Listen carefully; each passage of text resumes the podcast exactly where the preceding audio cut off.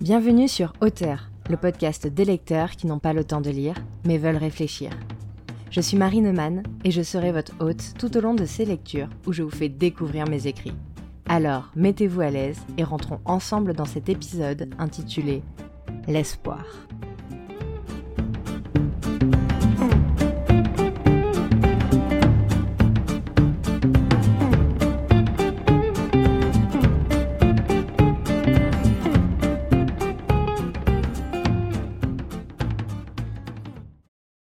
Quelle lueur, n'est-ce pas? L'espoir, cette petite bille de lumière qui se loge dans nos cœurs pour nous intimer d'y croire encore un peu. Quel miracle n'a-t-il pas encore fait? L'espoir a permis aux hommes de soulever des montagnes, de guérir de la maladie, de vivre mieux, d'attendre que le soleil se lève sur des jours meilleurs. Certains sont morts pour lui donner ses lettres de noblesse, le rendant d'autant plus précieux. L'espoir, c'est l'une des dernières lumières qu'il nous reste, quand tout est sombre et obscur. Il nous intime de ne pas lâcher nos efforts, qu'ils finiront par payer. Il nous présage le fait qu'il y a sûrement des solutions, même si elles nous sont encore inconnues et nous tentons d'y croire de tout notre être. Que dit-il de nous? L'espoir, c'est une sorte d'étoile du berger. Il nous fait croire à des choses qui semblent parfois insensées. Mais cela ne les rend pas irréalisables pour autant. Lorsque nous agrippons l'espoir à bras le corps, pour le transformer en action.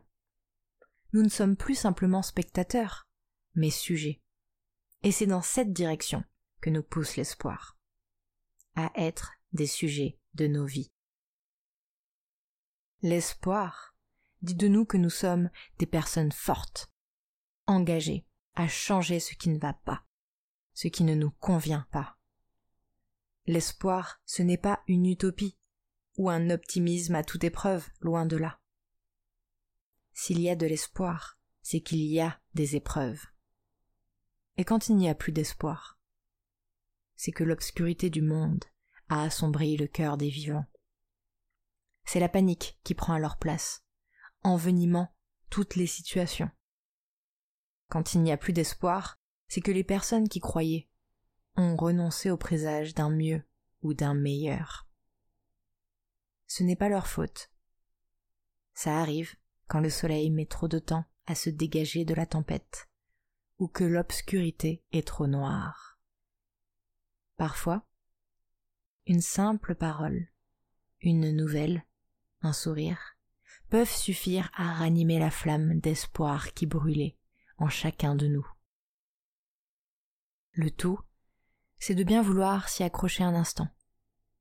Juste le temps que la mèche de nos cœurs s'allume sur l'allumette embrasée d'un sourire.